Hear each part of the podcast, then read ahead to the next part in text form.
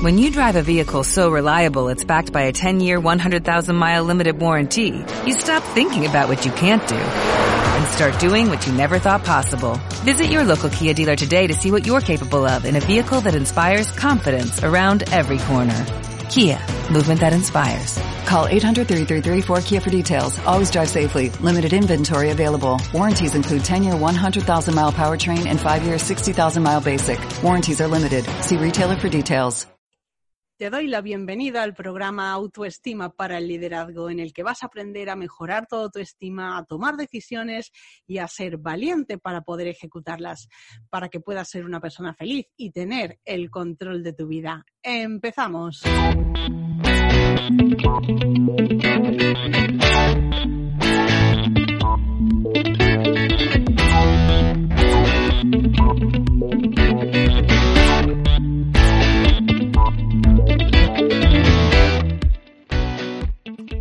Hola a todas, una semana más al programa Autoestima para el Liderazgo.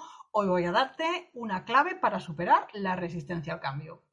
Y antes de empezar, quiero contarte que tienes a tu disposición un taller gratuito, grabado, en el que puedes aprender cómo conseguir tus objetivos profesionales aunque sientas que no eres suficiente. Tan sencillo como dejar tu nombre y tu email e inmediatamente vas a recibir otro email con el enlace para ver la clase. Em, te voy a dejar el enlace en las notas del programa. Vas a poder aprender herramientas muy sencillas para mejorar esa confianza en ti mismo, para superar ese síndrome del impostor. Van a ser primeros pasos muy eficaces y muy fáciles de aplicar. Así que vamos ya con el tema de esta semana. Hoy, eh, como te decía, voy a darte una clave para superar la resistencia al cambio. Y voy a empezar contándote una historia para que veas hasta qué punto puede ser relevante el tema de la resistencia al cambio. Y es que, eh, bueno, cuando yo trabajaba como abogada, eh, mi jefe se negaba en redondo a trabajar de forma digital. O sea, llegó un momento en que los juzgados estaban digitalizados, eh, también las empresas que trabajaban con nosotros nos daban la documentación digital, las demandas, eh, contestaciones se hacían en un ordenador, se enviaban por email, o sea, no era necesario para nada trabajar con papel, pero él seguía imprimiéndolo todo y no actualizaba las carpetas con expedientes digitales que ya existían, pues porque todas estas empresas y el propio juzgado trabajaban en digital. Entonces, ¿qué sucedió? Que cuando llegó la pandemia en marzo de 2020, pues entonces le entró la prisa y tuvo que digitalizarlo todo para que las personas que trabajaban con él, afortunadamente yo no era una de ellas, em, tuvieran que trabajar desde casa, ¿no? Entonces, ese, esa es la consecuencia o esa es la gravedad que puede tener el, el tema de la resistencia al cambio. Si a ti también te pasa, si tú reconoces que tienes una resistencia brutal al cambio, tranquila que no estás tú sola. Eh, ya en el año 2012 la Fundación Dracker hizo un estudio que concluyó que el 15% de las personas realmente tenían cierta facilidad para aceptar el cambio. Eh, es verdad que luego había otro 15% que bueno que lo rechazaba, pero es que el 70% de la gente se resiste al cambio. Eso no es, bueno, no me gusta. No, no, no me gusta y no lo voy a hacer. Entonces, en, realidad tienes dos situaciones distintas que se pueden dar. Primero, que el cambio sea voluntario, en cuyo caso lo que haces es no cambiar. ¿Por qué? Pues porque te da miedo, porque, porque te genera mucha incomodidad, porque no sabes cómo va a ocurrir las cosas y entonces tu solución es eh, no cambiar, que es lo que hacía mi jefe. Entonces, bueno, pues en el caso de que decidas eh, no cambiar, lo que te ocurre es que no progresas. Y te pongo otro ejemplo. Eh, se negaba, por ejemplo, a, a aceptar que tenía que sentarse a, pensar cómo gestionar el despacho. Y, era una negativa, eh, pero, pero tremenda, porque me decía, no, porque eso es perder el tiempo. No, esto es una inversión. Si tú dedicas tiempo a decidir eh, cómo vas a organizar el trabajo, cuáles son los objetivos, cómo vas a planificar, qué estrategias vas a, vas a utilizar para conseguir más clientes, todo esto realmente mejora en tus posibilidades de éxito, pero para él era una pérdida de tiempo. Entonces directamente no lo hacía. Y te pongo un pequeño ejemplo para que veas hasta qué punto era perjudicial y bueno, pues suponía un estancamiento profesional y una falta, una falta de progreso, que como no organizaba el trabajo, pues unas veces le decía a una que hiciera una cosa, otras veces a otra y al final había veces que estábamos dos personas haciendo la misma demanda. Claro, cuando no tienes nada mejor que hacer, bueno, pues que cada una la haga lo mejor que puede, después elegimos la mejor versión. Pero es que había toneladas de trabajo por hacer. Entonces era, pues esto, completamente em, ineficaz y, bueno, pues es un estancamiento profesional brutal. Entonces la otra opción es eh, que te obliguen. O sea, como te he comentado en el caso de la pandemia, pues estás obligado a hacer el cambio y la realidad es que si tienes en cuenta lo que te estoy contando, eh, la conclusión es que es muchísimo más fácil, más cómodo hacer un cambio que has decidido tú, porque tú has sentado las ideas que sirven de base para ese cambio.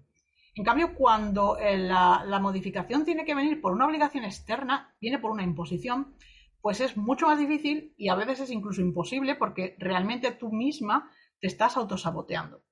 Y para que puedas ver hasta qué punto es importante eh, el modificar o superar esa resistencia al cambio, eh, quiero que escuches el episodio 100, que se llama Cómo conseguir tus resultados a tres años en tres meses. Ahí hablo con dos clientas mías que ellas cuentan cómo estaban antes eh, cuando no tenían confianza en sí mismas y luego hicieron un proceso individual conmigo y cómo llegaron a conseguir, bueno, pues lo que realmente querían en un tiempo infinitamente menor que el que habían previsto desde el principio. Entonces, cuando tú te planteas el, miedo al cambio, esa resistencia, hay varias causas. Por una parte es esa sensación de miedo a perder el control, por otro lado, un miedo a fracasar y en tercer lugar, una ignorancia, un es que no sé cómo hacerlo. Entonces vamos a analizar esto. Cuando tú tienes miedo a perder el control, yo te preguntaría, ¿cómo conseguiste el control inicialmente? Porque si lo vas a perder es porque ya lo tienes. Y la respuesta es que te has formado, has aprendido y has tenido experiencia hasta que has empezado a dominar una situación.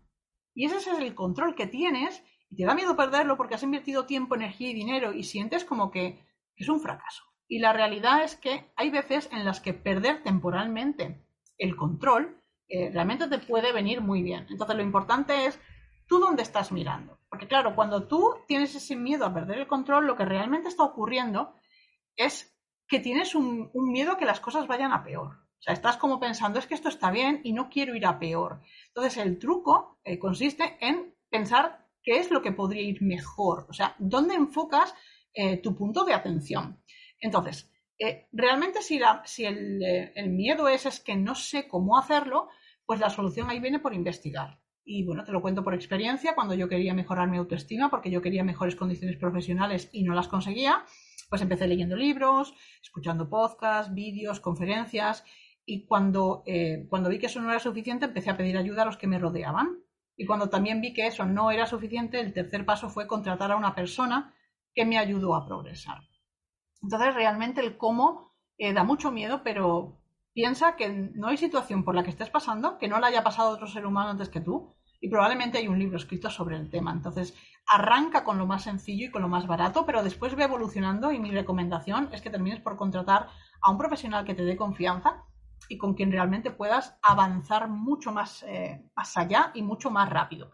Entonces, eh, el tema del control de la situación ya te digo que es mucho más fácil cuando tú controlas ese cambio, cuando tú controlas el resultado.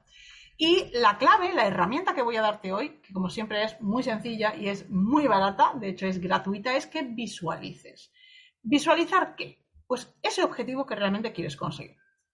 Parte de la base de que el objetivo sea creíble, porque si tú no te lo crees, no vas a hacer lo necesario. El tema de visualizarlo es para sentirlo. Tienes que visualizar la imagen de lo que quieres conseguir, pero con un estado emocional bastante intenso, positivo, por supuesto.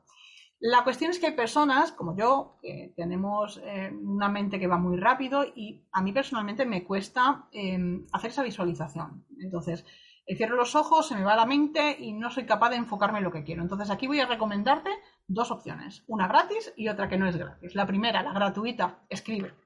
Define de forma muy clara y muy precisa qué es lo que quieres conseguir y de hecho te diría que enfoques en qué puedes conseguir que sea mejor que lo que ya tienes, para que realmente esa visualización eh, a ti te motive, te motive de verdad. Pero eh, bueno, también te digo, lo intenté y me seguía resultando muy, muy difícil. Y entonces, en este caso, la herramienta de pago que yo te voy a recomendar es que contrates a alguien que cree esa visualización para ti. Eh, yo contraté una coach, especialista en PNL, le describí lo que quería y ella bueno, pues una serie de ejercicios que están hechos para poder romper esas barreras mentales. Me elaboró un audio con una música de fondo y ella me iba diciendo las instrucciones de lo que yo tenía que hacer. Entonces esto es tan sencillo como cerrar los ojos y visualizar lo que te están pidiendo que visualices. Lo potente de esta herramienta es que realmente la has diseñado tú, porque ella te va a pedir qué palabras, qué emociones, qué, qué es lo que estás viendo alrededor y entonces te lo va a crear como una historia y va a ser muy fácil para ti el eh, seguir esto, ¿no? Así que, bueno, eh, el tema es eh, muy interesante, ya te digo, muchísimos famosos han reconocido que hacen este ejercicio de visualización tanto a largo plazo como incluso los deportistas antes de salir al terreno de juego, antes de competir, porque realmente les ayuda. Entonces, la pregunta que yo quiero que tú te hagas es, ¿qué es lo que puedes conseguir que sea mejor que lo que tienes ahora? Así que nada más por esta semana, nos vemos, nos escuchamos la semana que viene. Hasta luego.